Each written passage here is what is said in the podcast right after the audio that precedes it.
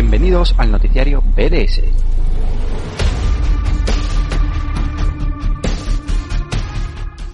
Muy buenas superhéroes, bienvenidos una semana más, un domingo más al noticiario BDS, programa 42, que lo estamos grabando en este domingo 2 de agosto. Ya, pues cada día, bueno, cada semana, mejor dicho, se va notando más la calor y que también estamos entrando en época veraniega. Y eso se va notando en el volumen de noticias que está bastante, bastante tranquilo. Se nota que venimos además de la, pues de la San Diego, bueno, San Diego Comic Con, la Comic Con at Home y que también tenemos a menos de un mes la DC Fandom, que es un evento que ya sabéis, le tenemos muchas ganas porque es en cuestión de pues de tres semanitas, de tres sábados aproximadamente. Y, bueno, vamos a repasar una semana más, un programa más, pues las novedades que tenemos eh, esta semana ¿no? a nivel de, de, superhéroes, como ya sabéis. Y acompañan, acompañándome ahí al otro lado del charco está Diego, muy buenas, ¿qué tal? Muy buenas Álvaro, muy buenas público que nos va a escuchar un gusto siempre estar aquí hablar, hablando con ustedes, con blog de superhéroes, como siempre, un gustazo. El placer es nuestro. Bueno, realmente digo nuestro, pero realmente es mío, porque ya ves. Tú también eres lo de superhéroes, ¿no? ¿Llevas ya cuánto tiempo ya con nosotros? Ya desde los finales de 2017, sí, entré ya en noviembre de 2017, wow, ya, pues, vamos para tres años. O sea, eso ya, eso ya es un montón, porque el blog comenzó Uf, creo que fue en el 2006, fíjate tú. Sí, creo que fue en el 2006 y que este año ya cumplimos 14 años, así que bueno, pues tres añitos no está nada mal, no está nada mal. Fantástico. Eh, ¿Cuándo fue que se fundó exactamente? He siempre tenido la duda. Pues la verdad es que, bueno, comenzó en agosto. Comenzó en agosto, pero no, no me acuerdo el día. No sé si fue un 12 o un 13 de, de agosto, aproximadamente. Vamos, realmente no tuvo un comienzo así en plan espectacular, porque fue empezó como un blog personal y, ya está, no fue típica entrada, primera entrada de prueba, ¿no? Como suele ocurrir con todo esto. Era antes de todos los portales de prensa que hubiese tanto tanto movimiento como hay hoy día. Era otra época, otra época. Es sorprendente, la verdad. Sí, Bastante sorprendente. Mm. Y bueno, también estará dentro de un rato, creo que Errol, aunque creo que no ha confirmado, pero bueno, yo, yo asumo que sí que después estará, después se conectará Errol, así que le daremos la bienvenida cuando llegue. Y bueno, comenzamos el programa como siempre, hablando primero de Marvel. Y evidentemente, y a recomendación también de Diego, pues toca hacer mención especial a Spider-Man, porque precisamente ayer fue lo que podríamos denominar el día de Spider-Man o el Spider-Man Day, y es que se celebró pues el nacimiento de, este personaje. Recordemos que, que, nació en agosto del 62. Bueno, realmente el 10 de agosto, lo que pasa es que está puesto el 1 de agosto como el Spider-Man Day. Y nació en las páginas de Amazing Fantasy. Y a partir de ahí, pues ya dio el salto a su propia colección. Pero eso no sería hasta marzo del 63. Es decir, que se tardó pues medio año hasta tener su propia colección a raíz del éxito que tuvo ese número de Amazing Fantasy donde debutó el Trepamuros. Y, y bueno, mención especial a este personaje que yo creo que nos ha marcado a muchos. Ya sabéis que es uno de mis personajes favoritos, o sea que le tengo especial cariño. Y, y, además también es un personaje que ha contado con numerosas adaptaciones tanto en la pequeña pantalla como en la grande. Y, y de hecho, a pesar de que hemos tenido tantas películas ya en el cine, pues lo seguimos disfrutando y además esta última encarnación de Tom Holland está dejando muy buenos datos a nivel de taquilla, lo cual también, pues quiera que no, tiene su mérito porque es la tercera, bueno, franquicia o la tercera encarnación que tenemos del personaje en la gran pantalla, ¿no? Pero bueno, se ve que eso del tirón del universo cinematográfico Marvel y que está ahí Marvel Studios montando esta versión, pues, pues tira más, ¿no? Y al final, pues hace que, que sea más rentable. Y, bueno, Diego, supongo que al pedirme este que hablásemos de firma, supongo que, que porque querías compartir por lo menos alguna opinión ¿no? sobre, sobre este personaje. Sí, por supuesto, Álvaro. Spider-Man es un icono, un icono para el mundo.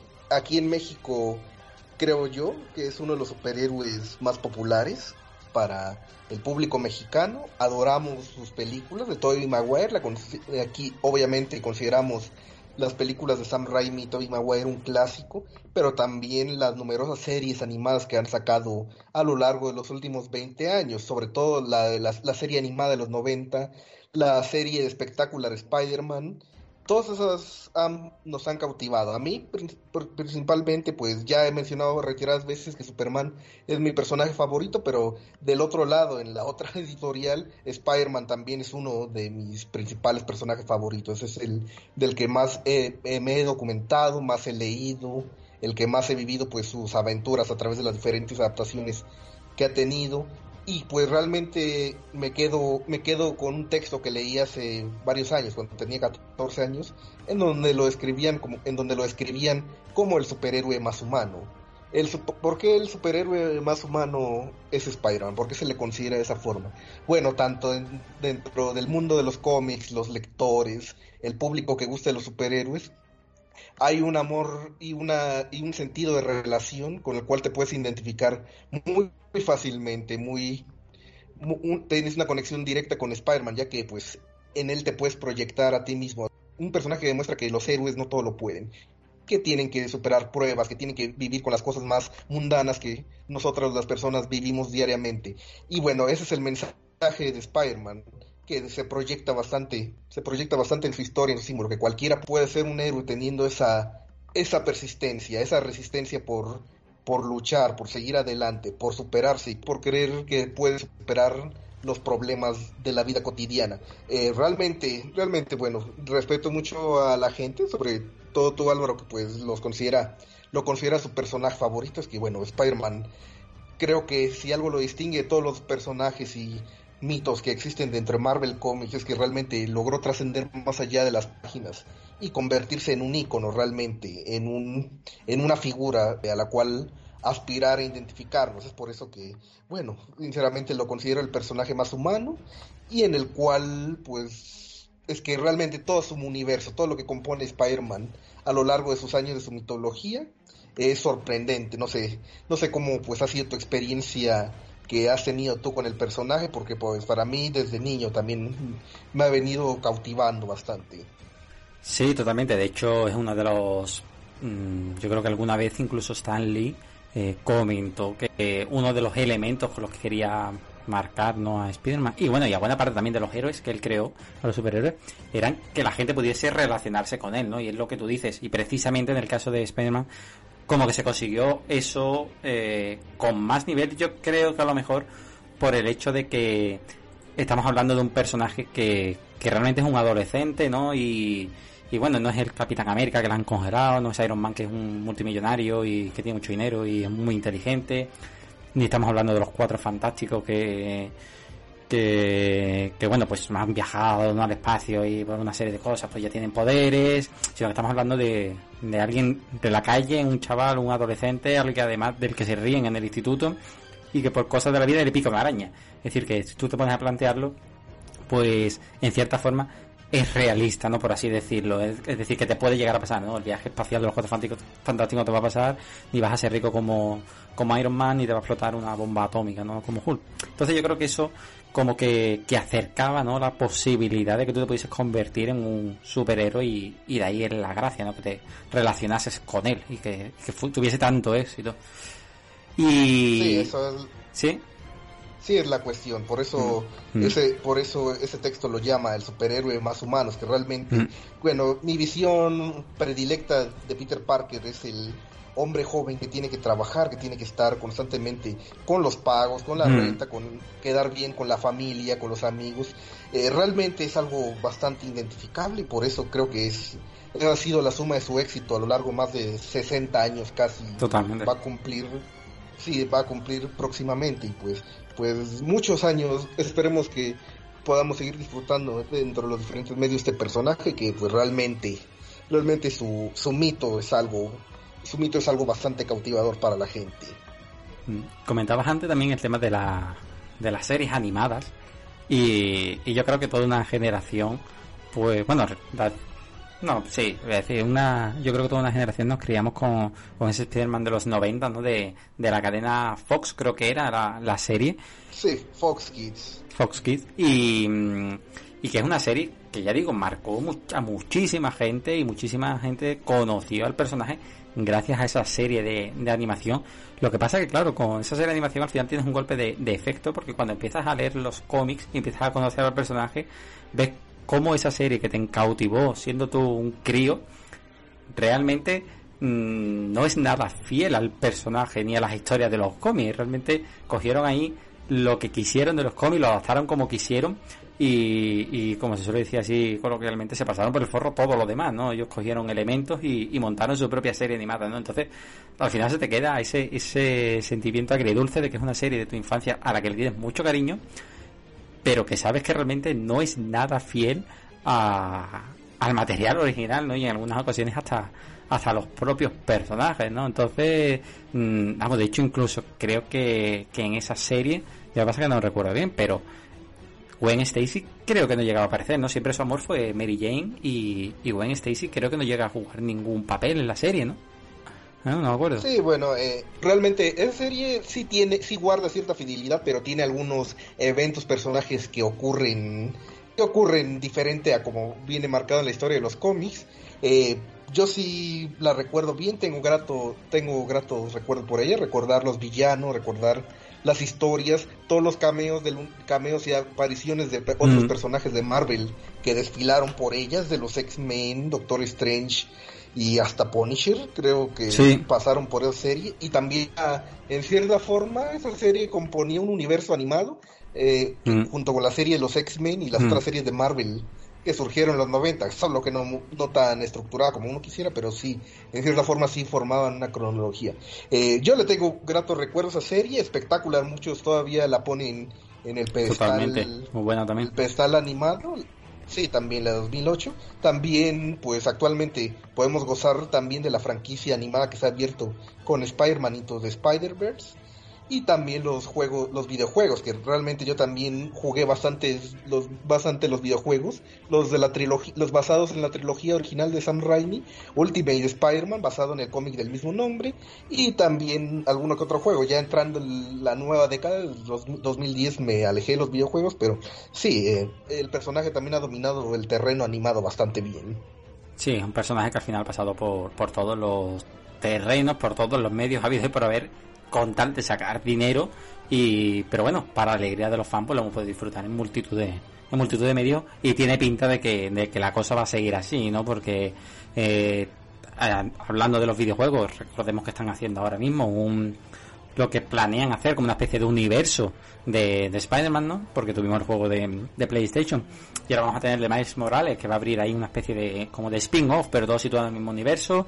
A nivel de películas, pues también tenemos a Tom Holland y, y también tenemos ahí a Sony intentando montar todo, todo un universo en torno al trepamuros en el cine y, y además también le quiere potenciar muchísimo el tema de la animación a raíz de, de la película de Into the Spider-Verse o Spider-Man Un Nuevo Universo, que es como se llama aquí en España, que, que, también quieren crear a partir de ahí pues una serie de, pues, de películas y de, y, y de series, ¿no?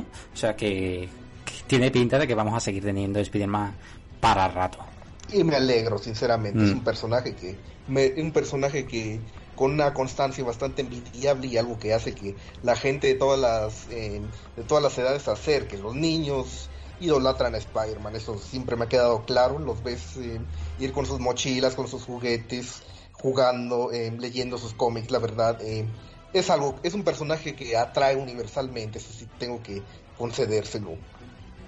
Totalmente bueno, pues tras este comentario sobre, sobre el trepamuros, nos vamos a ir ya a, a lo que es la actualidad pura y dura y comenzamos hablando de series Marvel. Para irnos a lo que yo ya pues denomino como el culebrón de ojo de halcón y el tema relacionado con la actriz protagonista, bueno, semi-protagonista, vamos, en calidad de, de personaje principal, y es que tenemos a la actriz Hayley Stephen que recordemos en más de una ocasión pues ya ha sonado para interpretar a Kate Bishop, que es eh, pues el segundo personaje que vamos a tener liderando la serie de Hawkeye que se prepara para Disney Plus. Va a ser la, ya va a ser la nueva Ojo de Halcón y a quien Clint Barton pues le pase el testigo. Hace ya tiempo que sonó esta actriz para el papel. Hace unos días pues prácticamente ya se descartaba a esta actriz como, como potencial candidata para el papel, incluso sonaban otros nombres, pero esta semana ha vuelto a sonar que, que no, que Steinfeld sigue siendo la principal candidata y es más, que ya estaría a punto de firmar o que incluso ya habría firmado para papel y que ya todo estaría a punto, pues básicamente de que se, se anuncie, ¿no? De que se, se lance el bombazo, pero que ya prácticamente es un hecho.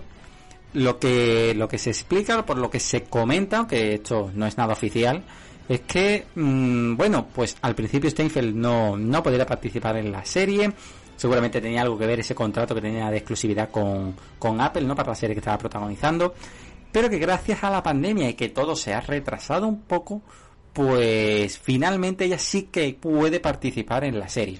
Ya digo, esto no es algo oficial ni es algo que se haya dicho como tal, ¿no? Pero es un poco la idea que, estaría ahora mismo pues sonando en torno a la serie.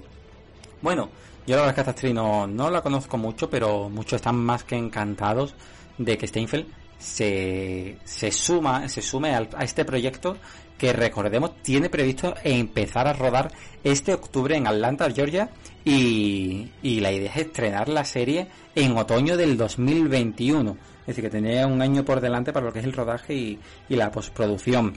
Y, bueno, realmente estamos un poco a expensas de, que esto se anuncie finalmente, que ya digo, esto tiene que estar al caer. Y enlazamos además con una convocatoria de casting que ha salido en estos días y que apuntaría a la presencia de otro personaje conocido de los cómics de, de Hawkeye y en concreto de la etapa de Matt Fraction y David Aja de, del 2013 que recordemos es una fuente importante de inspiración para esta serie que se prepara de Disney Plus y es que lo interesante es que este casting apuntaría a pues al personaje de, de Clown un personaje bastante importante de, estos cómics, que tiene un papel relativamente importante y que se, es un asesino contratado por, por. Bueno, no mucho más que añadir, simplemente pues un elemento más ¿no? que parece que vamos a tener de los cómics, que, la verdad es que todo lo que se va oyendo de, esta serie apunta que va a adaptar bastantes elementos de, ya digo, de esta etapa de Fraction y de, y de Aja, lo cual, lo cual me resulta, mm, hombre, curioso porque ya sabemos que Marvel Studios hace adaptaciones bastante pues libres, ¿no? Entonces, que cojan tantos elementos, sobre todo tantos personajes de esos cómics, pues sí que me sorprende, porque únicamente se están basando además de se están basando en esos cómics. También es cierto que son, yo creo, los más importantes, ¿no? Que tiene el personaje. Pero, pero bueno, me resulta cuanto menos curioso. ¿Tú cómo lo ves, Diego? Bueno, está este doblete de noticias. Bueno, primero lo de Hailey Steinfeld, como ya dije la semana pasada, pues estaba a la espera. Si quería, no. Si no, si aceptaba, pues me era indiferente si aceptaba sí o no. Qué bueno que sí cabe la posibilidad de aceptar. Creo que sinceramente es una chica con bastante futuro. No dudo que la dejen en la serie. Obviamente la van a querer llevar a la pantalla grande, teniéndola a ella fichada. Es que la verdad está teniendo una carrera bastante prometedora, no solo, no solo por la película de Bumblebee Transformers ella protagonista, es que desde hace ya varios años ella fue nominada al Oscar, tengo entendido, allá por 2010, por una película que protagonizó con Jeff Bridges de los hermanos Cohen. Eh, es muy linda, la verdad, ojalá sí queda para el arquetipo de Kate Bishop. Y pues respecto a este otro personaje villano, bueno, pues a ver cómo lo enlazan. Yo sinceramente eh, no sé si tengo pues la incertidumbre leer esta etapa de Matt Fraction y David Aja, porque principalmente pues vemos aquí al Clint, a Clint Barton como no lo hemos visto, no lo hemos visto antes, y aparte también leí por ahí un rumor de que al igual que en esa etapa y varios otros momentos cumbre del personaje en los cómics, él padecerá sordera. De hecho, creo que este personaje, es que ya no me acuerdo, porque yo creo que esto lo leí, eh, de hecho, creo que tengo hasta los cómics en, casa. Eh, creo que este personaje está relacionado con, la sordera. Bueno, Clint Barton tuvo sordera tiempo atrás en los cómics y aquí volvió a, tenerlo. Y creo que este personaje tiene, tiene algo que ver. O sea que seguramente pues vamos a tener más que seguro ese, ese giro ¿no? que tiene también en, los cómics.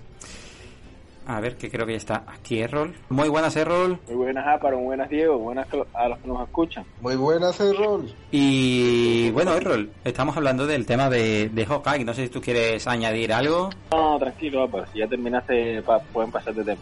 Vale, perfecto. Pues, pues bueno, seguimos hablando de, de, Marvel. No, no hay muchas noticias como ya nos tiene acostumbrado Marvel. Y de hecho cerramos el, el capítulo de series y nos vamos directamente a cine para hablar de lo que yo creo que es una buena noticia. Porque precisamente hoy, domingo, se ha sabido ya que el rodaje de Shang-Chi estaría prácticamente a punto de volver a retomarse. Recordemos que hace ya tiempo el director dejó caer que, que estaban trabajando en una potencial vuelta al rodaje, pero bueno, se quedó un poco en el aire, no tampoco lo dijo del todo claro, no fue así un mensaje un poco indirecto que soltó. Y, ahora, a partir de, pues, de un programa de noticias de Australia, se ha, se ha detectado lo que es la construcción de, de un set de una lea asiática y que va a servir a modo de decorado para, para esta película. Y bueno, además de todo esto, pues la actriz Michelle Yeoh, que ya recordemos sonó también para el reparto de la película, pues ha publicado una serie de fotos en su Instagram donde se está haciendo pues una prueba PCR y que además después ha publicado una foto donde está directamente en Sydney y, bueno también tenemos una convocatoria de casting buscando a extras. Todo apunta a que el rodaje de, de esta película pues está a punto de comenzar y ya digo lo veo como una buena noticia porque significa que, que estamos a puntito de pues por lo menos de encontrar una normalidad para los rodajes de las películas que yo creo que es que es algo que, que ya íbamos necesitando, ¿no? Porque estamos a falta de noticias y, claro, necesitamos movimiento, sobre todo de cosas de Marvel. Ya lo siguiente es que puedan producirse estrenos, ¿no? Que al fin y al cabo, ¿para qué quieres rodar cosas si, si después no vas a poder estrenarlas en cines? Pero, pero bueno, poquito a poco parece que vamos teniendo un poquito de, de normalidad en, en la industria del cine, ¿no? Pues sí, eh, bastante. Creo que todos necesitamos entrar a la a normal, a entrar a la nueva normalidad o a la posnormalidad, no sé cómo la conozcan por allá en, su, en sus no, respectivos países. Nueva normalidad. Eh, ah, bueno.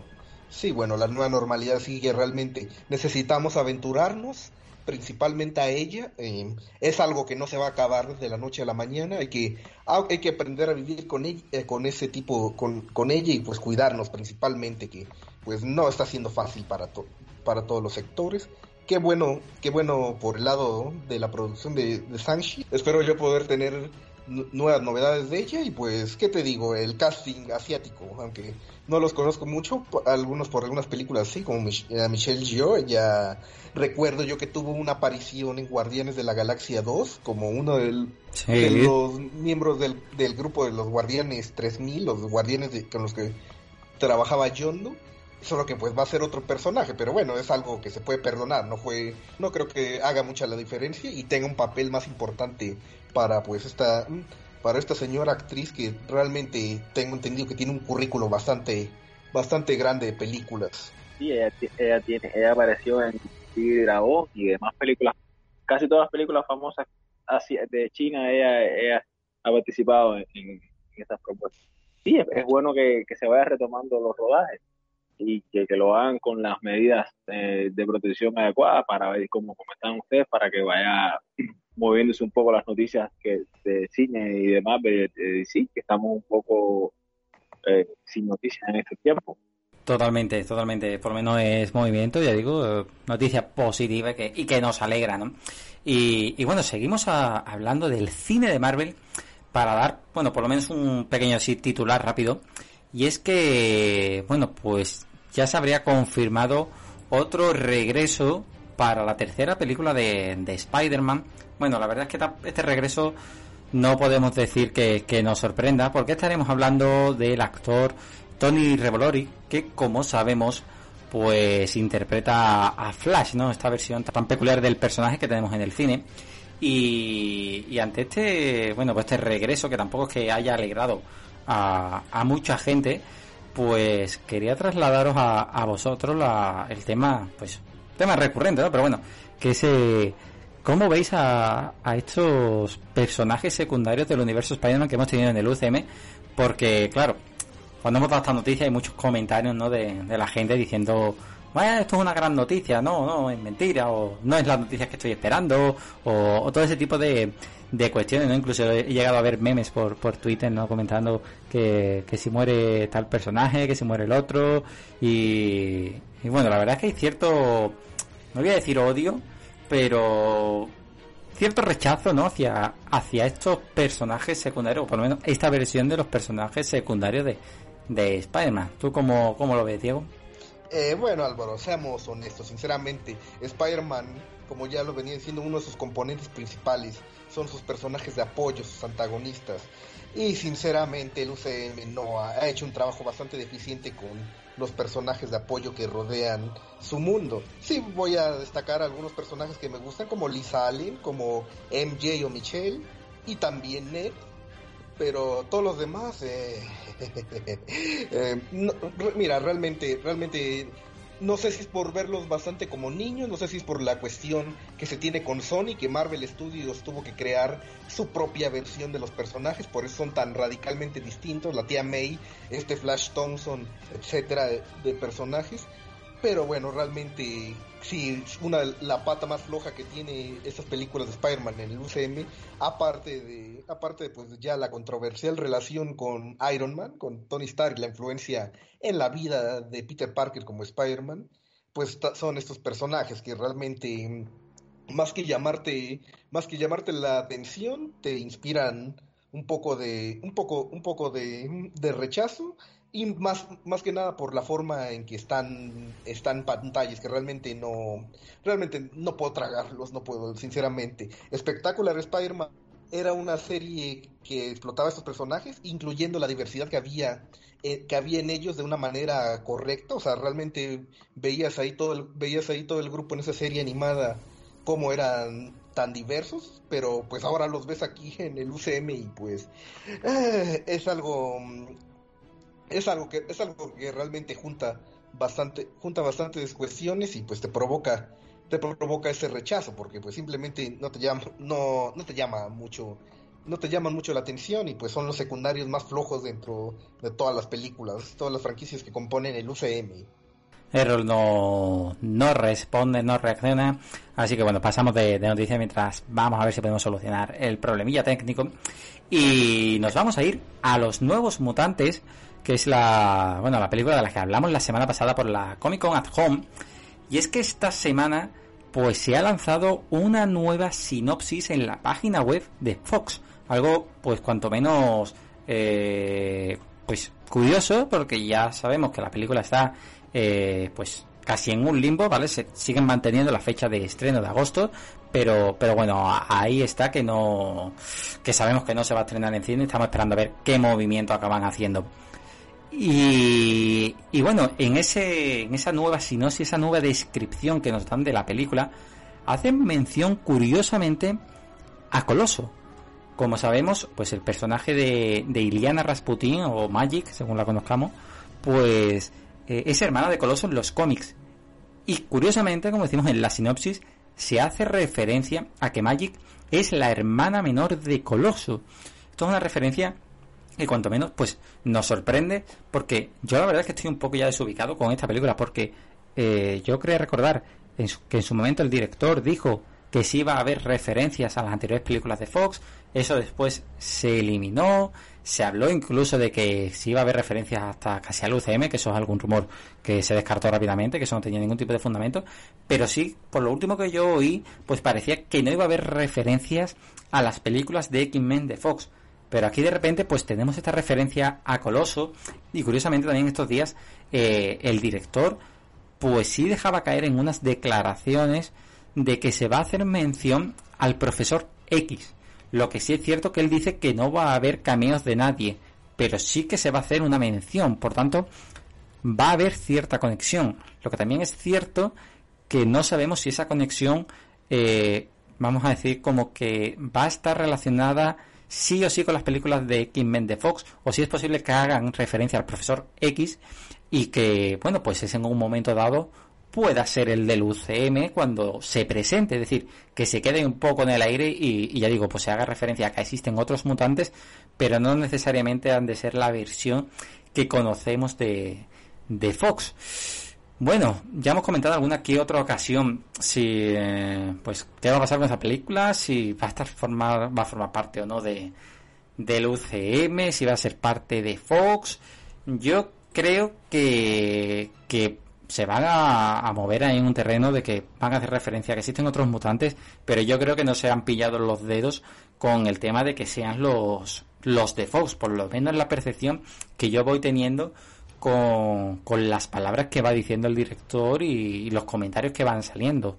¿Tú cómo, cómo lo ves, Diego? Bueno, creo que aquí vemos una completa vuelta a todo lo que se mencionó la semana pasada tras la, la Comic Con at Home, porque primero lo tenemos lo primero tenemos lo de Hayley Steinfeld, ahora tenemos que New Mutants sí tendrá algunas conexiones, sí.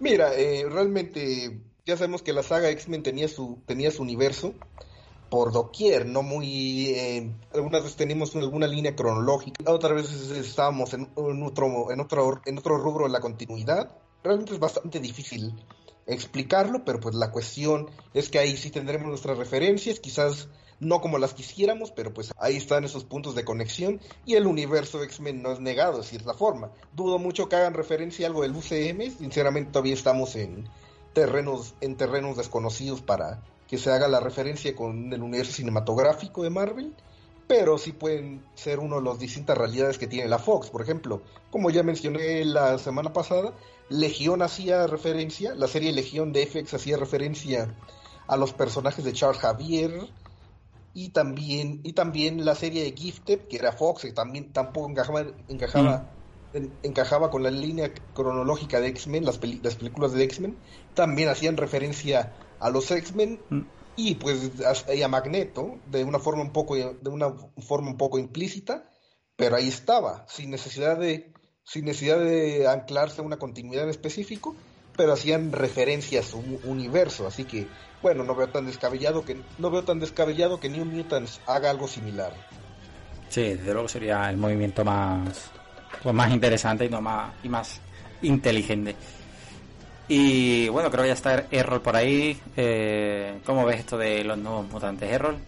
Eh, yo creo, pero yo voy a ir con, ustedes eh, en, la, en, el pensamiento. Creo que va a haber eh, muchas menciones, pero pocas caras. Es lo que pienso que va, mm. que va a haber, como mismo ustedes dicen.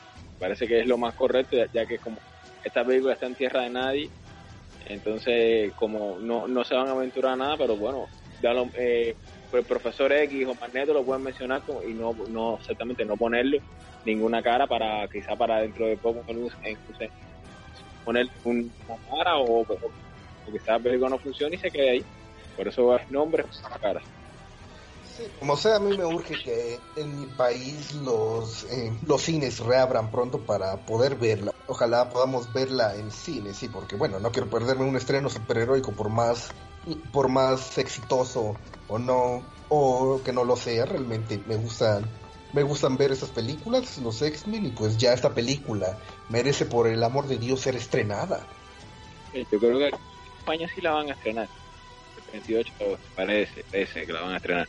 Bueno, bueno, eso está ahí un poco en el aire. de hecho, en Estados Unidos y en España estamos los dos con la ficha de estreno que todavía no la han quitado.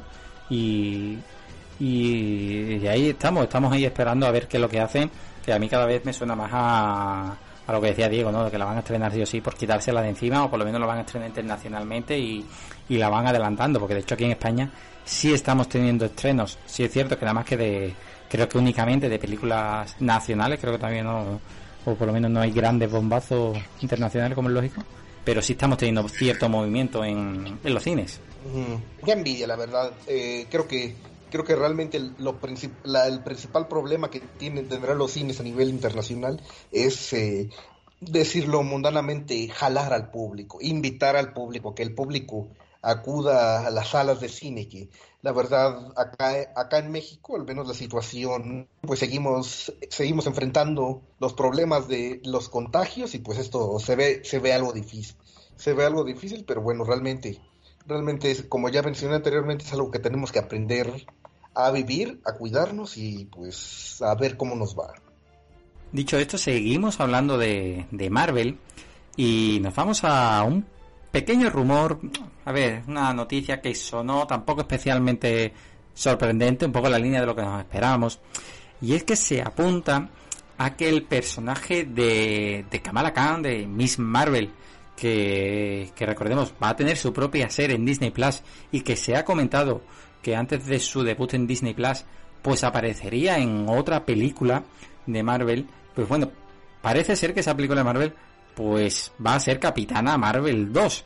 Esto es algo que no nos sorprende, ya sabemos por, por los cómics que Kamala Khan tiene una especial predilección por el personaje de Carol Danvers, por tanto que nos digan que va a aparecer en Capitana Marvel 2 como que yo creo que ninguno nos vamos a echar las manos a la cabeza, ¿no? Y bueno, recordemos que, que esta película pues se definía como el puente hacia la que va a ser la próxima gran película de Marvel.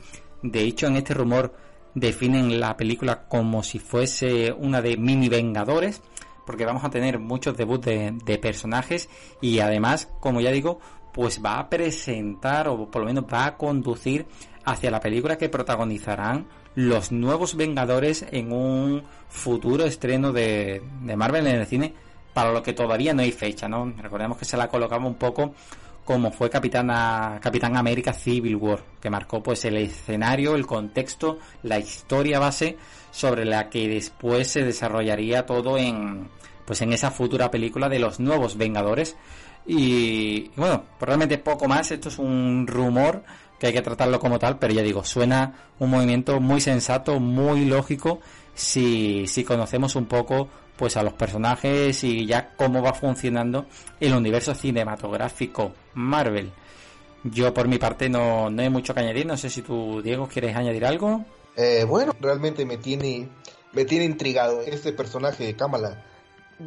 Va a saltar primero a su película, según a la película de Carol, de Capitana Marvel, según este rumor que nos dice, y luego tendrá su serie o será al revés, que realmente realmente no sé, no sé qué tanto beneficios, que realmente si vamos a tener a tener a Kamala en la película de Capitana Marvel 2 primero, eso quiere decir que ahí tendríamos origen y no al revés con la serie. ¿O tú, o tú qué crees? Que realmente me, me parece bastante abrumador este, este rumor o cómo se explica. Yo creo que me parece, Diego, que van a presentarla, pero no van a poner ese origen. Eso se lo van a dejar a la serie que tiene más tiempo y van a poder expandir mejor la, la historia detrás de Kamala, detrás y enfrente.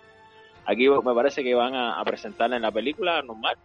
No sé si como un simple cameo o, o no sé qué papel jugará, pero bueno, solo la presentación, no su origen. Parece así, porque yo creo que yo, tenía entendido que la película de Capitán Marvel iba a ser en el espacio, o fue un rumor que yo, que yo oí. Si es así, entonces no sé qué tanto puede jugar Kamala en esa película. Pero bueno, quizás fue un rumor que yo oí hace mucho tiempo, en una galaxia lejana muy, muy lejano.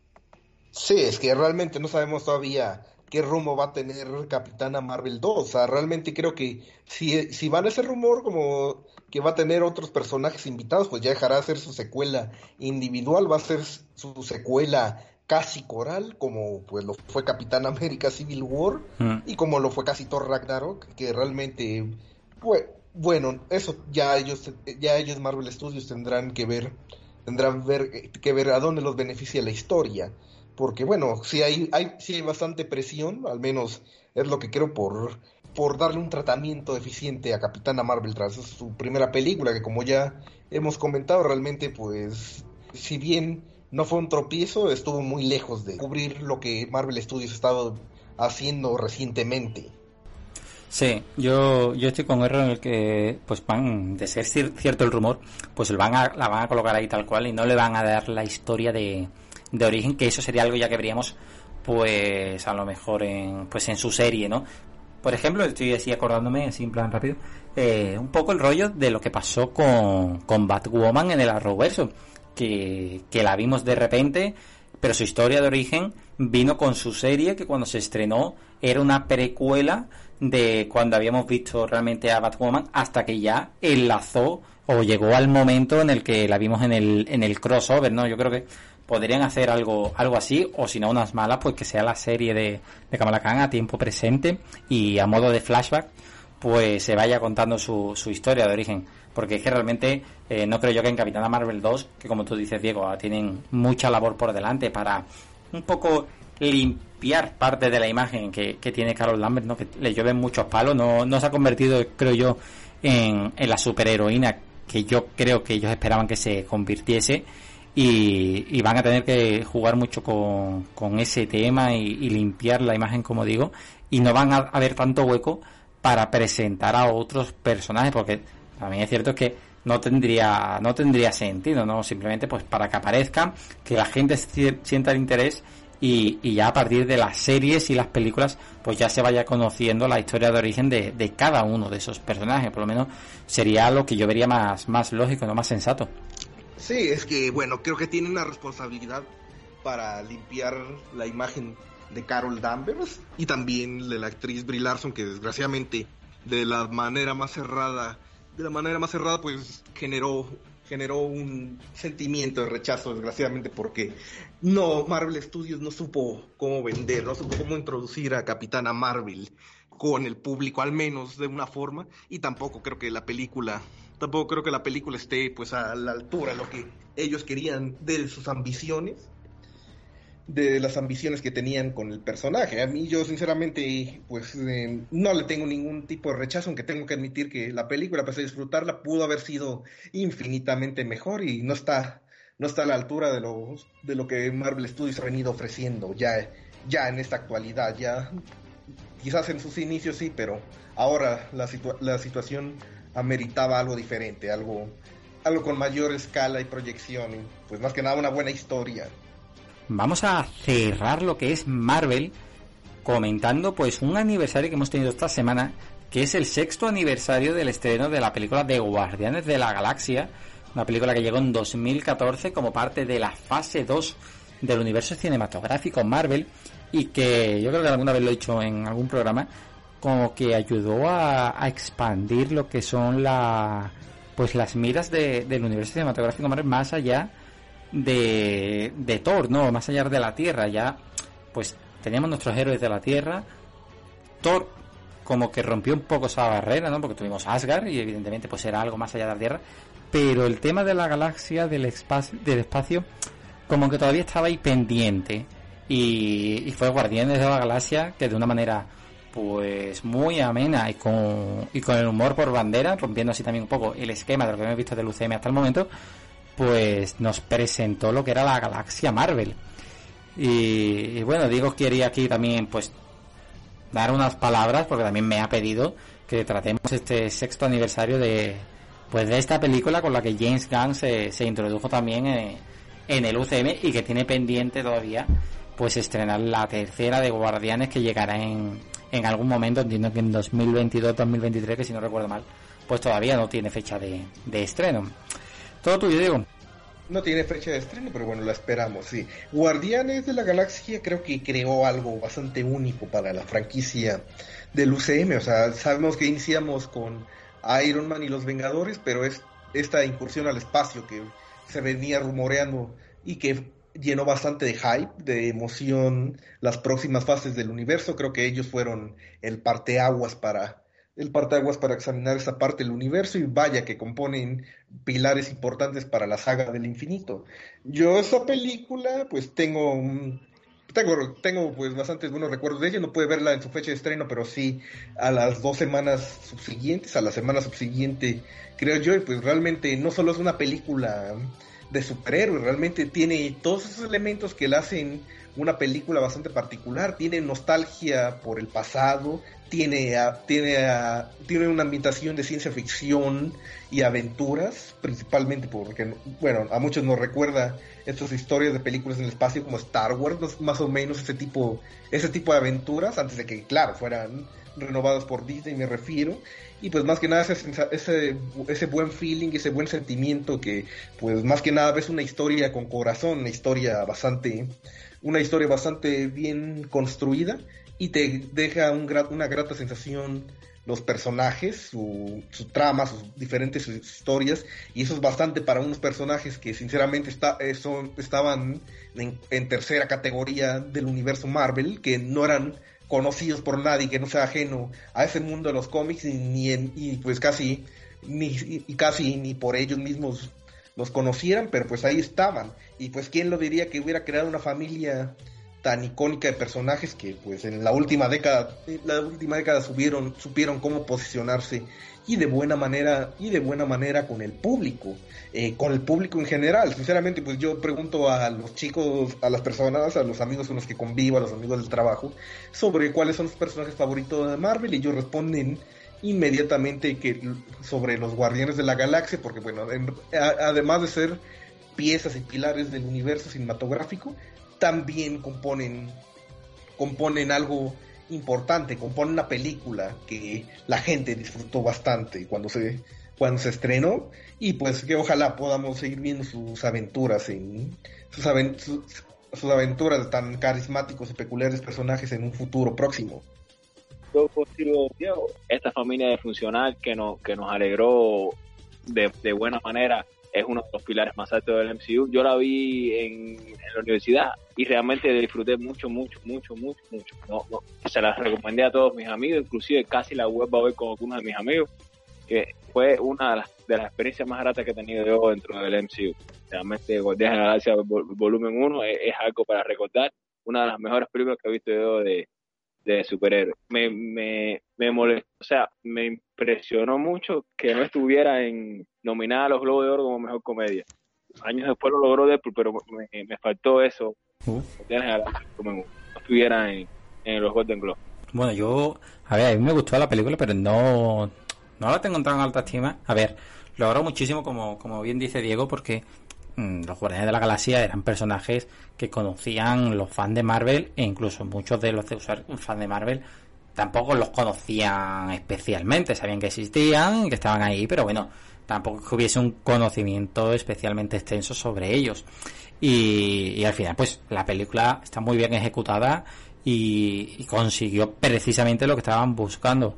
Hombre, de ahí a, a ser tan buena, yo por lo menos no, no la disfruté tanto, ya digo, me gustó, pero por ejemplo el segundo revisionado a mí me costó mucho más verla. Entonces, yo cuando las películas en segundo revisionado me, me bajan tanto, mm, que digo que hay algo, ¿no? Que me, que me está fallando. Entonces, bueno, mm, la considero bueno, pero tampoco, tampoco tan, tan, tan, tan, tanto como para, para colocarlo entre las primeras de, del universo cinematográfico Marvel. Y bueno, pues hecho estas palabritas de, de Guardia de la Galaxia, pues cerramos también la sección de, de cine Marvel. Y antes de, cerrar por completo todo lo que es el apartado Marvel, pues comentar un par de titulares rápidos sobre el tema de los videojuegos, porque esta semana hemos tenido también algunas noticias. Por un lado, comentar que, que el videojuego Spider-Man Miles Morales, que como sabemos se va a lanzar para, para PlayStation 5 a finales de este año, pues va a incluir una versión remasterizada para PlayStation 5 del Marvel Spider-Man. No está muy claro todavía esto que significa, es decir, si vamos a tener una versión de Spider-Man Morales que tenga esta versión de remasterizada del Spider-Man y otra versión del juego que no incluya esta remasterización, es decir, si va a ser algo que venga de serie, que no venga de serie, cómo afectar esto al precio, si entonces vamos a salir con un precio de partida más alto, no se sabe. Lo que sí parece es que vamos a tener esa versión remasterizada del juego del Trepamuros. Y por otro lado, también comentar que esta semana hemos tenido la segunda World Table de, del videojuego Marvel's Avengers, que se va a lanzar este septiembre y en ella se han dado muchos detalles sobre la beta del juego que estará disponible a partir de pues de la semana que viene, bueno, no, la semana sí, la semana que viene, porque es domingo, pues a partir de la semana que viene empezará a estar disponible para aquellos que hicieron el pre-order del juego. Y, bueno, también se presentó ya de manera oficial a un personaje que ya conocíamos que iba a aterrizar en este título, que es Ojo de Halcón, mostrando pues el primer vistazo al look que tendrá. Ya sabéis, toda la información la, la tenéis en el blog por si queréis echarle un ojo porque hay muchos detalles. El cinematic de Ojo de Halcón, la verdad me sorprendió, que hasta creo que se ve mejor que todos los otros personajes que aparecen, que van a aparecer en el juego de Marvel Avengers. Sí, y tiene también muy presente el de la etapa de Fraction y de, y de Aja, ¿no? Está, está bastante inspirado ahí, porque de hecho la historia que dicen que va a haber en el juego protagonizada por Ojo de Halcón, va a estar también muy basado en, esa etapa, ¿no? Como ya decíamos antes, pues es de las más importantes del personaje, entonces es lógico que, se va a hacer ahí. Y, de hecho hubo también cierta polémica, no, por lo menos debate. No sé si tú lo viste en el arte conceptual que mostraron de Ojo de Halcón, en el que se parecía muchísimo a Stephen Amell con la serie Arrow. por lo menos de, de cara. Lo vi aquí, lo vi en Facebook, vi en Facebook el debate, sí se parece bastante a Mel. Aquí. Sí. En lo que es el diseño del personaje, sí está cogido de aja y demás, pero lo que es la cara, mm, a mí me recordó a mí muchísimo a Mel. Y claro, lo ves también con el arco y demás, y dices, ostras, este, este Green Arrow. Sí, sí, es como un tributo, no sé, no sé cómo, llamarlo. Sí, sí, lo parece, lo parece. Sí, pero se ve tan, se ve muy molón, la verdad. Mm. Tuve que verlo dos veces para creerlo, es que pensaba que estaba viendo una cinemática de, de los juegos de Batman de Arkham o algo así, pero se ve muy bien. Ojo, más que los otros compañeros en el videojuego. Sí, la verdad es que los diseños de, de los personajes están dando de hablar, ¿eh? Está, está regulín, están ahí rozando el aprobado y, poco más en algunos casos. Pero bueno, a ver, a ver cómo lucen cuando esté en movimiento, que a mí lo que más me, me preocupa no es la jugabilidad más que ya el diseño de los personajes, como es lógico y normal. Y, y bueno, pues con esto ya sí que cerramos Marvel y nos vamos a DC para comenzar como siempre hablando de series. Tampoco que haya habido pues mucho movimiento, ya la semana pasada tampoco lo tuvimos, y comenzamos hablando de Doom Patrol, la serie de DC Universe. La serie está a punto de llegar a, su final. De hecho, en esta semana que vamos a comenzar a partir de mañana, creo que se emite ya su último episodio de la segunda temporada. Y, y bueno, con eso pues se cierra porque quedaba otro episodio más, pero no lo pudieron rodar por, por toda esta crisis que estamos viviendo y, y se vieron obligados a recortarlo. Entonces, pues ya se empieza a mirar la tercera temporada y lo que habla el nuevo rumor que ha salido esta semana es que la tercera temporada se podría rodar a la vez que la cuarta, bueno, más que a la vez eh, de manera continua, ¿no? Una vez que terminen de rodar la tercera, empezarían a rodar también la cuarta. Esto es interesante porque casi que parece un modo de, bueno, pues no hemos podido terminar la segunda, pues vamos ahí a lo bruto y cuando empecemos a rodar la tercera, rodamos también la cuarta y nos la quitamos ya y así sí que sí, pues sí que no, no hay nada que nos lo impida hacerlo, no, que se pueda estrenar. Pero sí resulta curioso el, el deseo, o por lo menos la intención, de que haya una cuarta temporada, más y porque esta es una serie original de, de DC Universe. Y el futuro de DC Universe, ya lo hemos comentado alguna otra vez, parece que está un poco en el aire. Entonces ya no sé si, si esta serie pues la va a acabar pues apadrinando o HBO Max porque la serie se está emitiendo ya en HBO Max. Creo que era también el mismo día o al día siguiente de cuando llega DC Universe llega HBO Max. Entonces no sé si vamos a estar aquí ante uno de esos casos como el de el de Stargirl llegando a la otra plataforma de streaming bueno, eh, ¿qué te digo? Esta serie, por lo que he visto, tiene bastante carga visual de efectos especiales, así que es lógico que esté en las grandes ligas. Yo, pues, insisto, sinceramente, DC Universe sí puede cerrar en algún futuro, puede cerrar. También se estaba viniendo hablando, se estaba hablando esta semana que Titans también se emitiría probablemente para HBO Max próximamente tras su tercera temporada. Pero bueno, yo quisiera que se conserva, conservaran las producciones, sí, no importa la plataforma, inclusive que se fusionen las, los dos servicios, no sé, de alguna forma, pero que se cuiden mucho las producciones, que realmente DC Universe está haciendo algo que está quedando, que está dejando contentos mucho a los fanáticos, a los consumidores de contenido DC, la verdad tienen una inversión ahí que cuidar. Totalmente, totalmente. La idea es que se mantenga el nivel de producción, igual que, va a pasar con Stargirl, ¿no? que ahora mismo tiene un nivel bastante alto a nivel de presupuesto y lo ideal sería que, eso se mantenga y que aunque cambie de plataforma en la que se emita, pues el nivel de presupuesto no se toque, ¿no? Que el nivel no baje, básicamente, que es lo que pedimos todo el mundo. Sí, el nivel. El nivel es algo, es algo importante, es algo importante y notable con DC Universe. Eh, creo que se tiene una buena parrilla de contenidos con, con la serie de Titans, un Patrol, Harley Quinn. Eh, también, también se venían algunas que otras producciones que ya hemos platicado, que hasta el momento ya no se ha comentado si se va a continuar. Eh, realmente ahí tienen algo que cuidar y que seguir, que seguir haciendo crecer.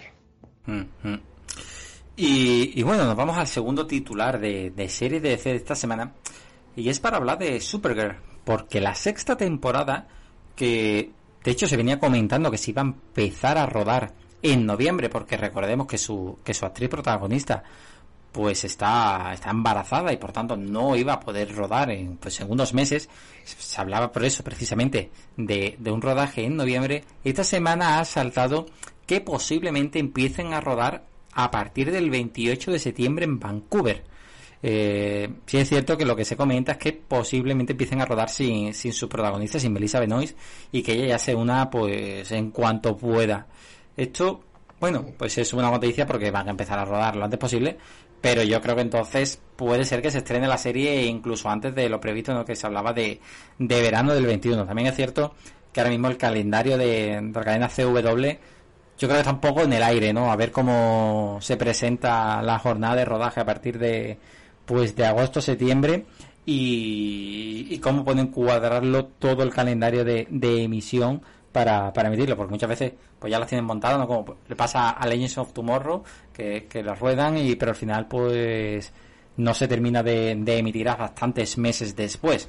Por tanto, bueno, realmente hablar ahora mismo de fechas de estreno de, de la serie creo que es un poco pronto, ¿no? que le deja empezar el reverso a partir de, de enero del 21, si, si no recuerdo mal, ¿no?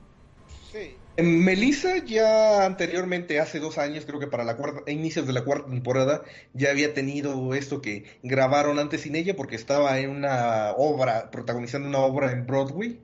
Y bueno, pues eh, a la espera de Supergirl, que realmente, bueno, es una de las series series que sigo. Ojalá las próximas temporadas continúen con algunas tramas que se quedaron bastante incompletas, tanto por el parón de por el parón de la pandemia global y por otras cuestiones que no alcanzaron a resolverse. Sí, eh, la temporada quinta, para qué voy engañar, terminó terminó bastante floja y con un sabor amargo para el fandom que sigue Supergirl según estoy enterado y pues necesita mejorar. Yo anteriormente también había oído que Superman y Lois, que pues viene siendo la serie spin-off que deriva Supergirl, también se estaba trazando por cuestiones de rodaje.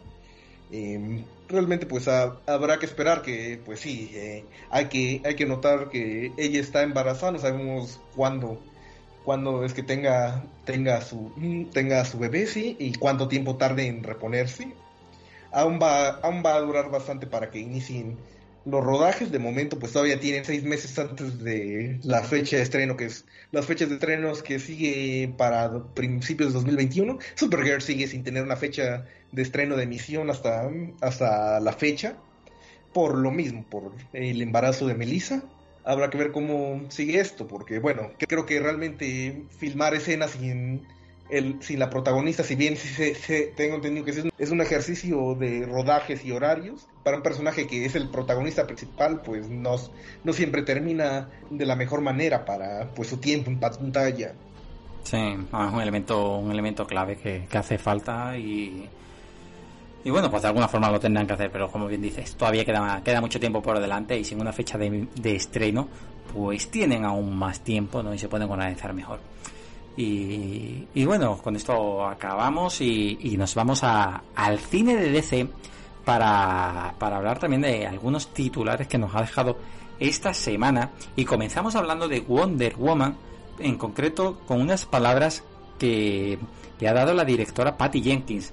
Ayer nos hacíamos eco de, pues de unas declaraciones que habían dado los actores protagonistas y la directora en la revista alemana Geek.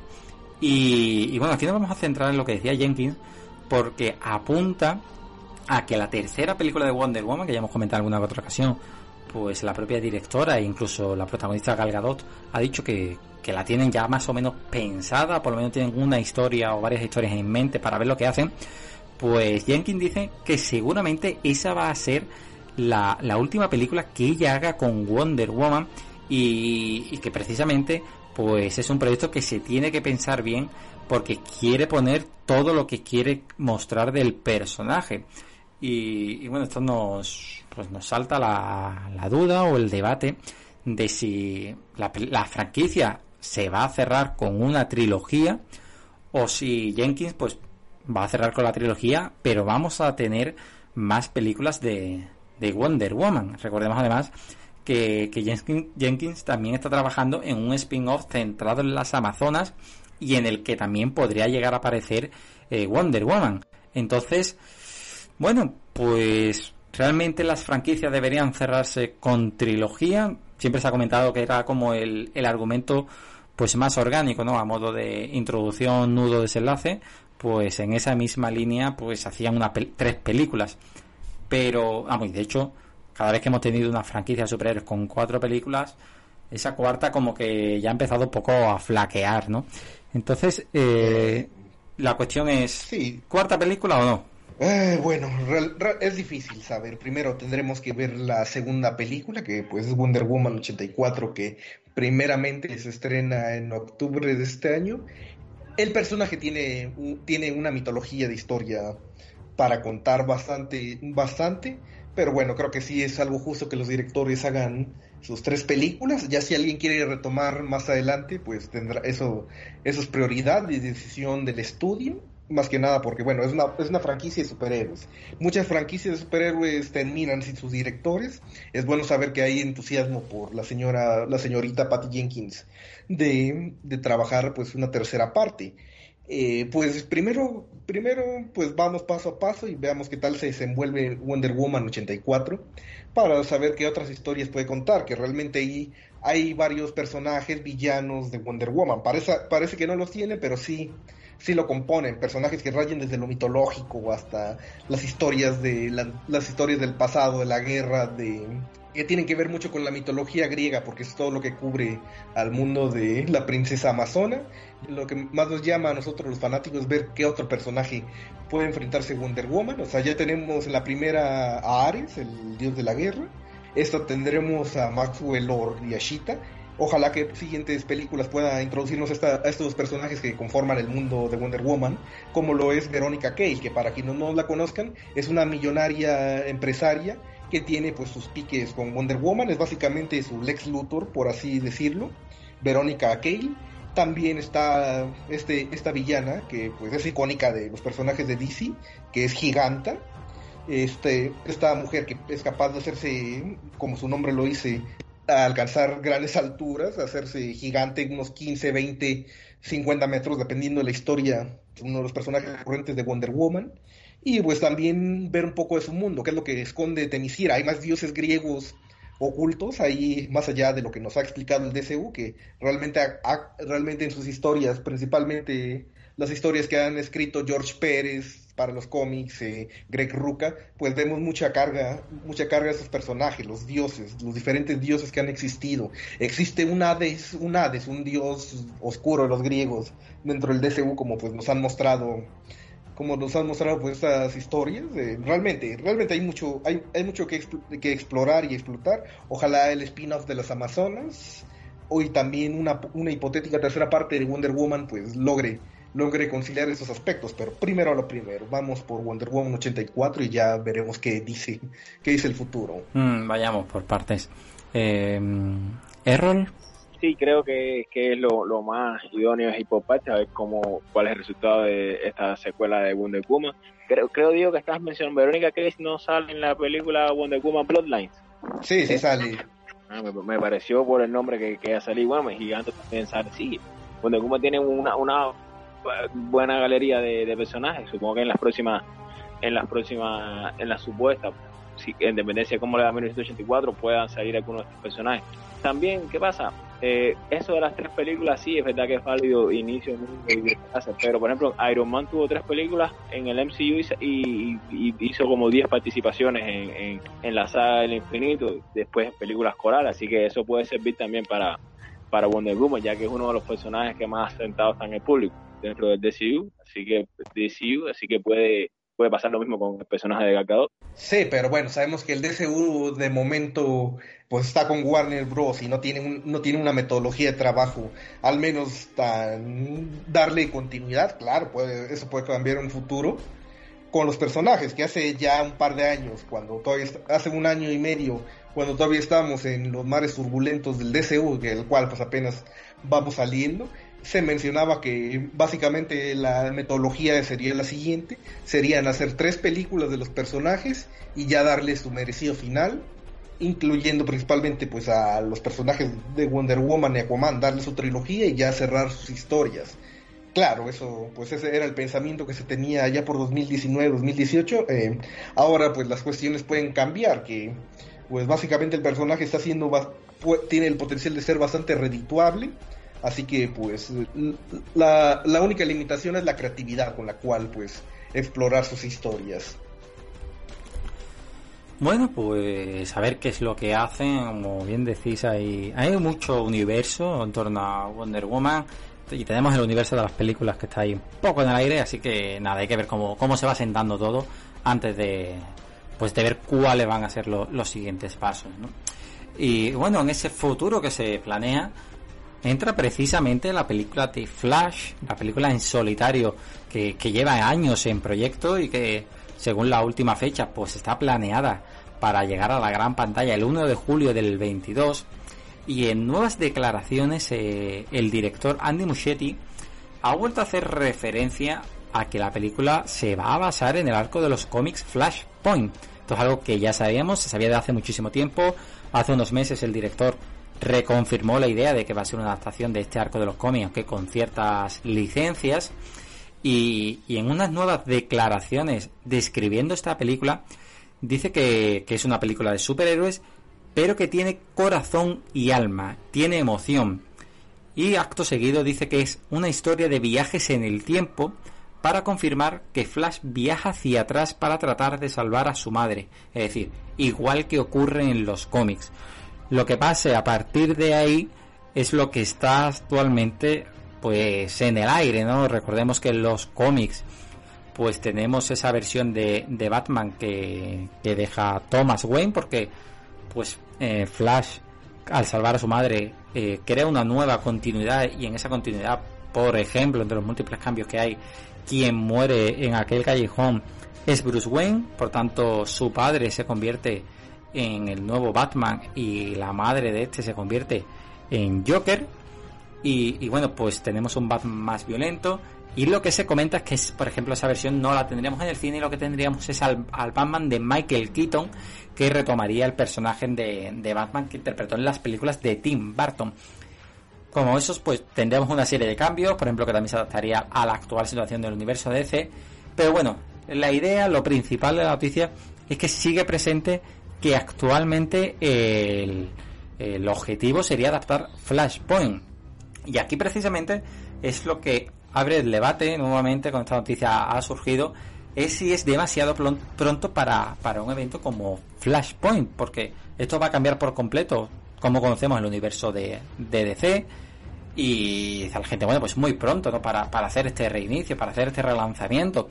Pero también hay quien dice que, que esto precisamente es un acto que hace, que hace Barry cuando está aprendiendo sus poderes, cuando sabe, cuando, mejor dicho, cuando no sabe que cambiar los eventos del pasado afectan al futuro y puede afectar a tu continuidad. Por tanto, tienes a un Barry inexperto y para tener a eso, pues tiene que ser ahora en el cine, no, no dentro de unos años cuando más sabe, ¿no?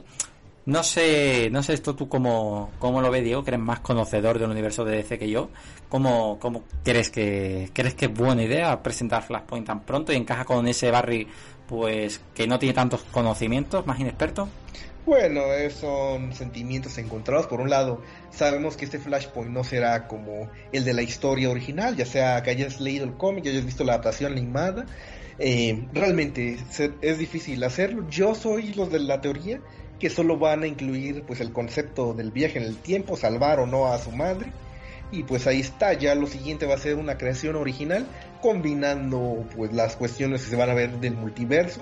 Si es que vamos a ver estas otras encarnaciones de personajes que, que, vamos a ver, como el Batman de Michael Keaton. Todavía no me hago high por eso, es que estoy todavía esperando a ver qué, es lo que pasa, qué, qué, sucederá. Y también las repercusiones que tienen a futuro. El DC apenas está, el DCU está apenas construyéndose. Siento yo que aún merece construirse antes de volver a un renacimiento, pero yo creo que eso solo es algo introductorio, algo para hacer que la trama avance. Me gustan las palabras de Andrés Muschetti, de Andy Muschetti, de que va a tener la película corazón, que eso es algo importante para las películas de superhéroe, independientemente del tono que tengan, que realmente nos dé ese atisbo de esperanza, de, de corazón, de, de, de cierta forma ayudarnos a relacionarnos con sus problemas. Yo pues al Barry Allen de Ramiller, que es el Barry el DCU, por lo que pues lo veo lo veo correcto, la verdad no es, no es un no es un casting que desde el primer día del día me enganchara, pero ahora que ya pues ha pasado todo lo que ha pasado, le tengo le tengo pues especial ánimo ánimo por verlo por ver que se desarrolle su historia, que sinceramente ha sido todo un calvario desde 2016 que todos los cambios que ha tenido con directores, con escritores, con los conceptos, pero algo que se mantuvo siempre fue la cosa del, fue la cuestión del flashpoint. Y pues a ver qué, qué tanto adapte esta historia, que realmente pues sigue, sigue estando en el aire, pero aún por su concepto ya viene siendo bastante ambiciosa. Es Ramírez como Flash es uno de los puntos más altos de Justice League, a mi consideración. Yo sé que Muschietti tiene mucho trabajo para adaptar este gran arco de Flash, pero espero que se asemeje un poco a, a lo que fue la película animada, ya que yo no me leí el cómic, que para mí es una de las películas mejores del universo de DC animado. Sé que tiene mucho trabajo, pero bueno, yo confío en Moschetti. Hay muchos que no le gusta este director. Yo no, yo por ejemplo, Mama no me, su, su primera película en Hollywood no me eh, llama mucho la atención, pero It sí me gustó, las dos partes. Así que le tengo bastante fe. Espero que, que haga un buen trabajo con la película sí, yo sé que no va a poder adaptar confiamente como comenté anteriormente, pero bueno, que haga lo que su mejor trabajo. Yo sí quería ver a Thomas Wayne, no a Batman de Tim Burton, pero a los que le guste Batman de, de Tim Burton. Así que bueno, es que, que haga un buen trabajo. Diego, yo creo que el universo de DC, eh, más que formándose, eh, llevaba, estaba dando tropezones de aquí a allá y entonces no no creo que creo que es, lo mejor que se puede hacer ahora es empezar de cero y, creo que Flashpoint es un es un punto para eso una buena opción para, para empezar de cero puede ser puede que sí. Yo sinceramente soy de los que de los que creo que no son tantos errores como para repetir o reiniciar, pero bueno, ya, ya veremos cómo, cómo nos favorece el futuro y en qué desemboca Flashpoint, que realmente creo que a, más que nada antes de reiniciar la franquicia ojalá le centren atención en dar prioridad a la historia, que esta tenga, esta, esta tenga bastante importancia, que más que nada pues, sea una película bastante productiva para el personaje, ya que bueno, es la primera película live action del personaje Flash y pues carga con la historia más trascendente en los últimos años. Sinceramente, pues va a ser un reto bastante grande ver cómo pues toma forma. Bueno, dicho esto, mm, no nos queda más que esperar, todavía nos quedan dos años por delante, muchos detalles todavía por venir, también pues por ver cómo se forma este, este universo de C. Y, bueno, antes de cerrar el capítulo de, de C, vamos a echar la vista atrás para hacer un comentario rápido sobre, sobre una revelación que ha realizado David S. Goyer durante la Comic Con at Home porque comentó que los directivos de Warner pues querían hacer algunos cambios sobre la película del Caballero Oscuro de, Chris Nolan, una de las pues yo creo que mejores películas que hemos tenido en los últimos años ah, del cine de superhéroes, aunque ya podremos entrar en el debate de si esto es cine de superhéroes o no, pero bueno, venga, vale, eh, vamos a decir del cine por lo menos inspirados en superhéroes, y es que explica que, que cuando le, le propusieron la historia al estudio, el estudio le quería dar una historia de origen al Joker. Recordemos que la propia película pues se juega con la idea de, del origen del villano igual que ocurre en los propios cómics, es decir, no, no hay una historia definida, incluso Joker pues bromea o, o juega el despiste con cómo tuvo las cicatrices de, de su cara, un poco así Así que recuerdo también a, lo que ocurre en, la broma asesina, de que cualquiera se puede llegar a convertir en, un villano como el Joker. Y es lo que yo creo que es uno de los aciertos también de, la película, ¿no? No había necesidad de darle una, historia de, origen como tal al personaje y, también le generaba cierta intriga y le añadía profundidad al Joker el que cada vez contase una historia, ¿no? Porque incluso cuando empieza a contar una segunda tercera vez, como que, te despistas, ¿no? Dice, o no me estoy enterando bien, o este hombre está muy mal de la cabeza. Entonces, yo creo que, es un, un aspecto interesante y que, que aplaudo que, que Christopher Nolan y entiendo que también Goyer, pues, pudiesen ganarle ahí la batalla un poco al estudio y, y, decir que no, que, que el Joker se queda sin historia de origen. Eh, bueno, quería traer, quería traer esto únicamente a modo de, pues de comentario rápido, ¿no? Para que comentases así un, poquito vuestras impresiones.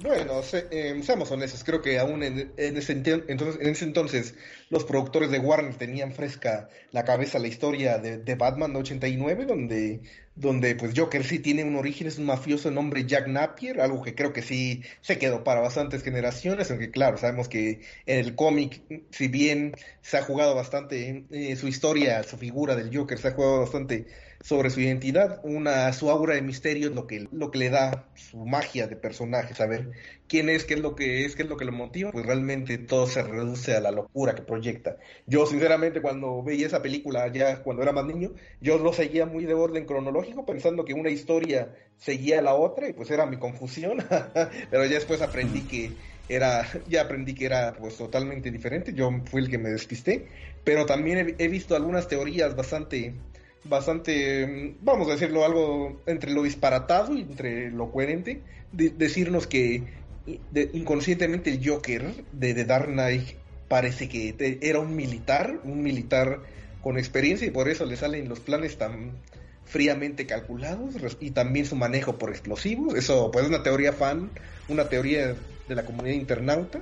Claro, pero pues ahí está, ahí está la evidencia de que por qué le sale todo bien y también algunos diálogos que dice. Yo pues sinceramente pienso que el Joker de Heath Ledger pues se volvió un icono bastante importante, una reinvención para el personaje, una de las revitalizaciones importantes que tuvo pues Nolan con su trilogía de Batman yo pienso que lo, que lo como dices ah, pero que lo mejor que pudieron hacer Nolan y, y fue no darle backstory al Joker.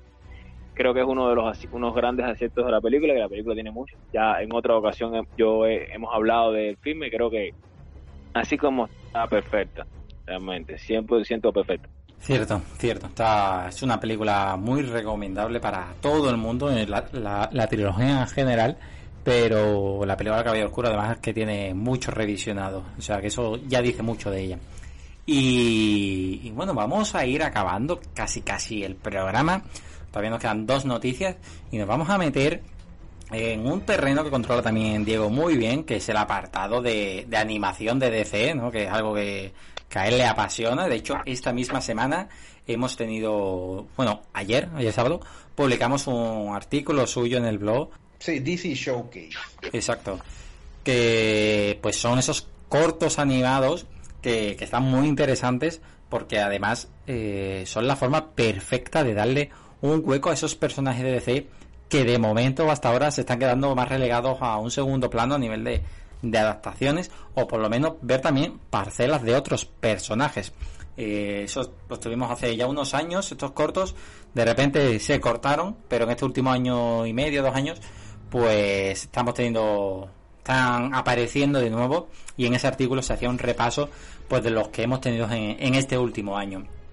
Y bueno, toca hablar de animación de DC realmente, vámonos a la noticia de actualidad, porque toca hablar de uno de esos cortos, un corto inspirado en Batman Death in the Family, mm, Batman Muerte en la Familia, que, que bueno, es algo, un evento o un arco que prácticamente ya todo el mundo conoce, ¿no? Ese cómic de, 1988 en el que tenemos la muerte del segundo Robin, de, Jason Todd, de una, mano, de una manera muy brutal a manos de, de Joker.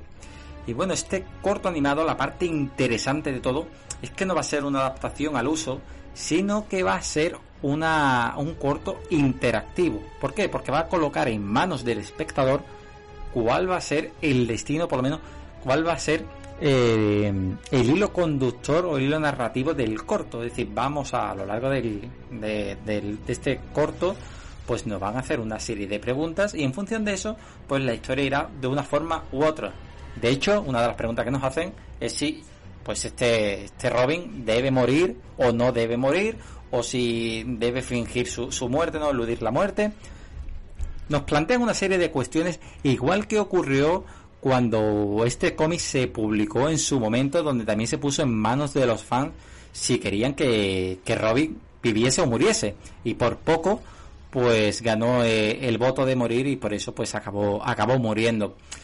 Bueno, es un corto diferente por esta parte interactiva que tampoco termino yo de tener muy clara cómo se va a, orquestar, porque esto ya lo tuvimos con, con una serie de, de Netflix, ¿no? De Black Mirror. Y, y bueno, no sé si esto va a abrir la puerta a que futuros cortos también tiren por este camino o si esto es algo puntual que se han sacado de la manga haciendo también cierto homenaje, como ya digo, a, a lo que se hizo en, en los cómics. Y bueno, te paso ya a ti la palabra, Diego, que, que seguramente podrás explicarlo con mejor detalle que yo. Sí, yo creo que va a ser lo segundo. Eh, este corto de Eden the Family sigue el universo, continuidad, como quieran ustedes llamarlo, de la película Batman, Under the Red Hood, Batman bajo el misterio de la capucha roja, así lo se tituló en Latinoamérica, estrenada ya hace 10 años, que casualmente también fue su décimo aniversario durante esta, la semana pasada, la semana anterior, y pues todo, y todo queda como anillo al dedo. Pues este cortometraje interactivo nos permitirá ver si podemos salvar a Robin, si podemos, o si, o si no, y ver qué caminos elegir. Yo, pues, personalmente jugué este, porque, bueno, jugar es la palabra propia de decirle, a este episodio de Black Mirror interactivo de Bandersnatch, eh, buena serie, por cierto, en donde pues tenemos que elegir los diferentes caminos, diferentes caminos a elegir el personaje, y pues sí, es todo un es todo un caso en donde, donde si seguimos un camino, las decisiones van repercutiendo, al menos eso es como lo entiendo yo, para que otra cosa pase, si elegimos hacer tal acción o, inacción, pasa una cosa o si no pasa otra cosa. O sea, realmente ahí, por eso creo que es la diferencia. Los demás cortometrajes los DC Showcase vinieron en, como material complementario, este sí va a tener su propio lanzamiento en formato doméstico eh, para octubre de 2012, para digo octubre de 2020, perdón, para octubre. Y pues sí, realmente ese va a ser un juego, va a ser un juego bastante interesante. Eh, respecto a los otros DC Showcase, bueno, em, bastante recomendables, muy entretenidos. Realmente, pues, realmente creo que DC puede, puede ser, puede ser una serie, una serie animada lanzarla en alguno de sus diferentes servicios, presentándole, dándole, dándole el interés necesario a estos personajes, que como ya mencioné en la conclusión de mi artículo, pues eh, pese a ser muy desconocidos, pese a ser de tercera, cuarta categoría, cuarta línea, realmente merecen, sus historias son muy, son muy son potencialmente atractivas para ser contadas, solo pues necesitan la mano indicada y tratamiento. Eh, yo personalmente a la gente que esté interesada en ver los showcase, pues les recomiendo todos los que están detallados en mi artículo. En el artículo que, el artículo que escribí, realmente muy interesante, sobre todo a mí me gustaron principalmente los basados en Dead de Sandman y los de Adam Strange. El de Sargent, Rock también me gustó, el de Phantom Stranger un poco, pero pues eh, ahí está y pues espero a ver qué tal nos deja nos deja esta historia de, de Family, que bueno, ojalá, ojalá tengamos disponible, la, disponible pues para jugarlo, como quien dice, y ver qué, tan, qué tanto repercuten las acciones que elegimos para llevar a cabo la historia de este corto interactivo. Yo espero que no sea igual que Bandersnatch. Yo vi Bandersnatch, muy, muy, buen, muy buena película interactiva, pero al final, en dependencia de las Netflix que te guiaba por donde quería, si tú cogías tres o cuatro opciones y siempre, si no iba por el camino correcto, te a hacia atrás y volvías a empezar de nuevo. Quizás yo, espero que en, este corto no, no sea una copia exacta de Bandersnatch y que no pase eso. Y segundo, supongo que el corto debe estar en una plataforma para tú poder eh, elegir, porque si está descargado digitalmente no vas a poder elegir, ¿no, Diego? Bueno, es la principal cuestión. Va a ser lanzado a formato doméstico, aunque bueno, no creo que los magos de la piratería encuentren una forma, una forma de trasladarlo, de bajarlo a alguna plataforma y simplemente dejarlo, dejarlo correr y ver las diferentes eh, alternativas que, las diferentes alternativas sin necesidad de jugarlo. Eh.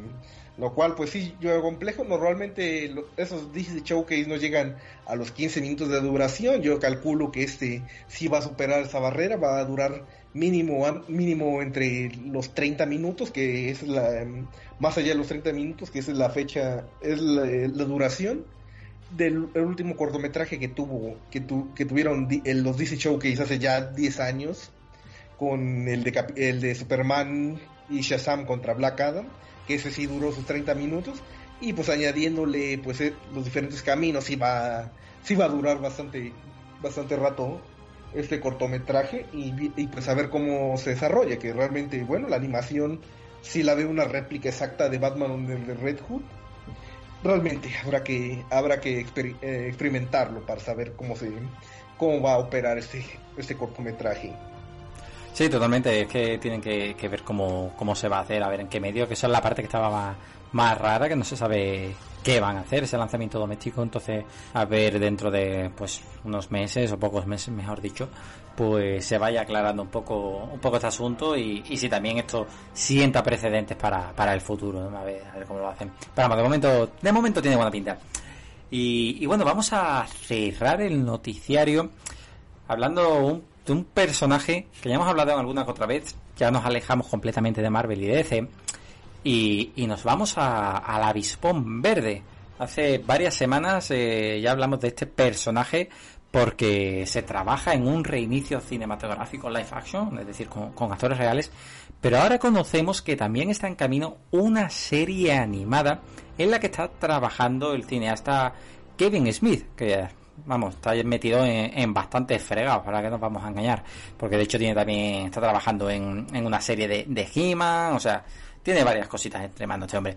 Y bueno, se está haciendo una serie animada que la parte pues que más ha chocado un poco a los fans es que no estamos hablando de una adaptación tal cual de pues de este personaje de vamos de Green Hornet y de Kato sino que, que se va a hacer pues un giro argumental que es lo que mm, menos está gustando porque vamos a ver realmente a los respectivos hijos e hija de los originales Green Hornet y Kato que pues que se van a fundar en, en las identidades que tenían sus padres para proteger a, a la ciudad en, en, una serie animada que va a estar situada en la época actual, ¿no? en, la, en la era moderna.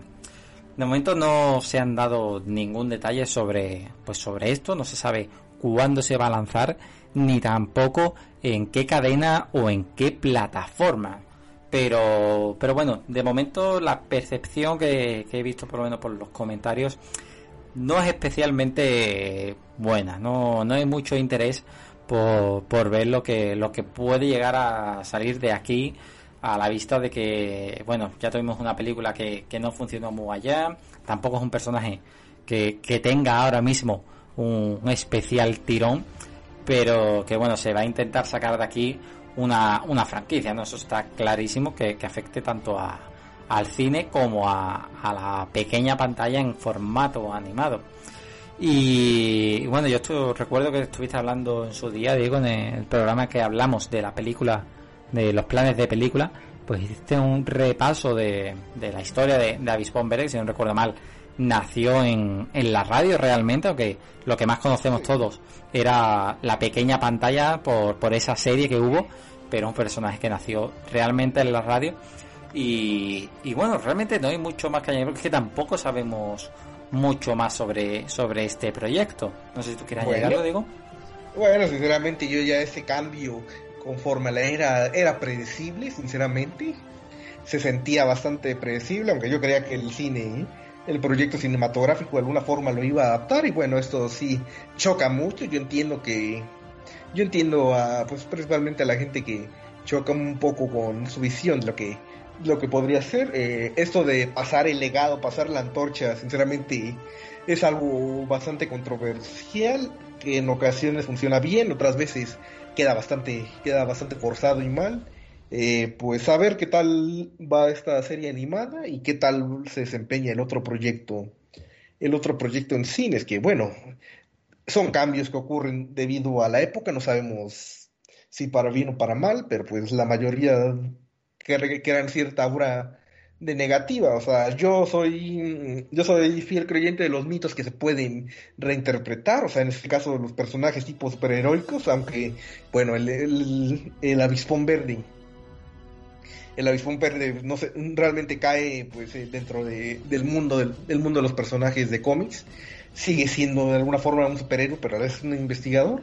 Yo no le veo problema para seguir contando su historia y más que nada más que nada no pasarle el testigo, que esto pues realmente sabemos algo que, como ya dije, se siente bastante repetitivo, bastante y algo que no beneficia mucho pues a, para nuevas generaciones que se introducen que se introducen que son que les es presentada el personaje. Bueno es algo polémico sí. Si, si haber una película en camino, estas nuevas generaciones pueden tener la presentación del personaje. El iPhone Verde no es de mi, o sea, no es de mi superhéroe favorito ni, ni personaje, pero si es una serie de animación, bienvenido sea. Yo, a mí me gusta mucho la animación, de hecho, eh, esta semana creo que Netflix lanzó el tráiler de, de, la, de la serie de animación de Jurassic Park, Jurassic World, y tiene también la de Rápido Furioso, y también hoy un rumor que Netflix va a hacer una serie de animación de Splinter Cell a mí la animación me gusta mucho, así que si está en animación puede ser lo que no. No me atrae mucho que sean, como dice Diego, los hijos de, de, los personajes principales, pero bueno, hay que esperar a ver lo que se, cómo se desarrolla este proyecto. Sí, ese ha sido el giro que, vamos a decir, que, que, le han cagado un poco. Entiendo también que, que lo hagan, ¿no? Me acuerdo un poco a, a los tiempos modernos y, y, ahí no va la serie, ¿no? pero, pero es cierto que, que eso sí había fans de, de este personaje que evidentemente los habrá y pues claro, tienen la concepción clásica del personaje, de repente pues esta otra no tener a los hijos, hombre, pues pues choca un poquito, ¿no? Pero bueno, bueno, bueno, ahí está. Bueno, eh, a, la, a la espera, sí. No es que sea la, prioridad de personaje para verlo de nuevo en la pantalla, pero pues es un, es un personaje muy muy muy eh, muy peculiar, pertenece pues a esta era precómics, vamos a llamarle sinceramente, donde pues era la ciencia ficción pulp, por así decirlo.